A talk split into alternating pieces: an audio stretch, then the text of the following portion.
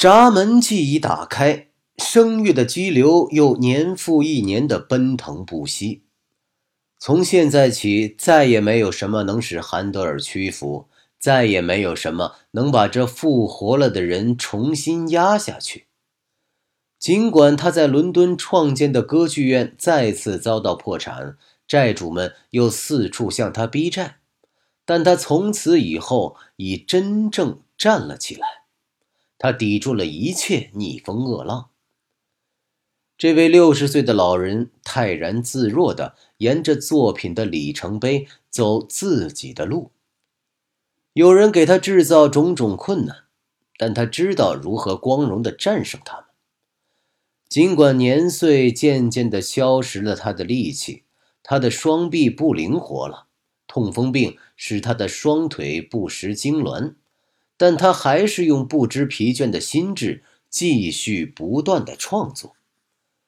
最后，他的双目失明了，那是在他创作耶夫他的时候，他的眼睛瞎了，但他依旧用看不见的眼睛继续孜孜不倦的、毫不气馁的创作创作，就像贝多芬用听不见的耳朵一样。而且他在世间取得的胜利越伟大，他在上帝面前表现的就越恭敬。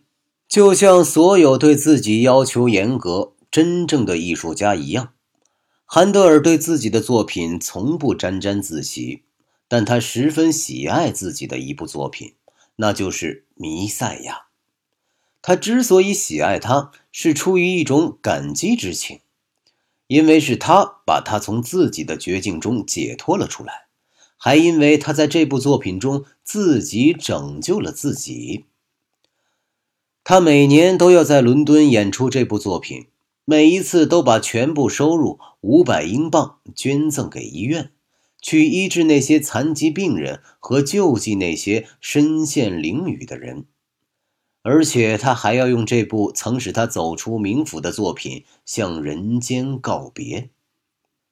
一七五九年四月六日，七十四岁的韩德尔已身染重病。但他还是在科文特花园剧院再次走上指挥台。他，一个身躯微微、双目失明的瞎子，就这样站在他的忠实的信徒们中间，站在音乐家和歌唱家中间。虽然他的眼睛有目无光，什么也看不见。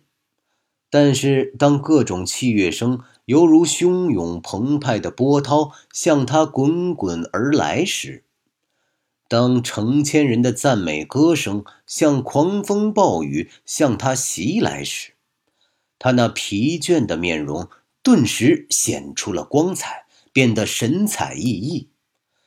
他挥舞着双臂，打着节拍，和大家一起放声高歌。他唱的那么认真。那么心诚，仿佛他是站在自己灵柩边的牧师，为拯救自己和所有人的灵魂而祈祷着。他只有一次全身哆嗦起来，那是在他喊出长号吹起和所有的喇叭吹起嘹亮声音的时候，他昂首向上凝视着，好像他现在已准备好去面临最后的审判。他知道。他已杰出的完成了自己的事业，他能昂首阔步的向上帝走去。朋友们深受感动的把这位盲人送回家去，他们也都感觉到这是最后的告别。在床上，他还微微翕动着嘴唇，他喃喃低语说：“他希望死在耶稣受难日那一天。”医生们感到奇怪。他们不明白他的意思，因为他们不知道那一年的耶稣受难日，即四月十三日，正是那只沉重的手把他击倒在地的一天，也正是他的弥赛亚第一次公演于世的一天。他心中的一切曾在那一天全部死去，但同样也正是在那一天，他又复活了。而现在。他却愿意在他复活的那一天死去，以便确信自己将会获得永生的复活。真的，我们的唯一意志——上帝，既能驾驭生，又能驾驭死。四月十三日，韩德尔的精力全都耗尽了，他再也看不见什么，再也听不见什么。硕大的身体一动不动地躺在电褥上，这是一个空洞而又沉重的躯壳。但正如一个空的贝壳能充满大海怒涛的声音一样，那听不见的音乐声还在他的内心轰鸣作响。这音乐比他以前听到过的更悦耳、更奇异。音乐的滚滚波浪缓慢地从这精力殆尽的躯体上带走了灵魂，把它高高举起，送入缥缈的世界。汹涌奔流的音乐永远回荡在永恒的宇宙。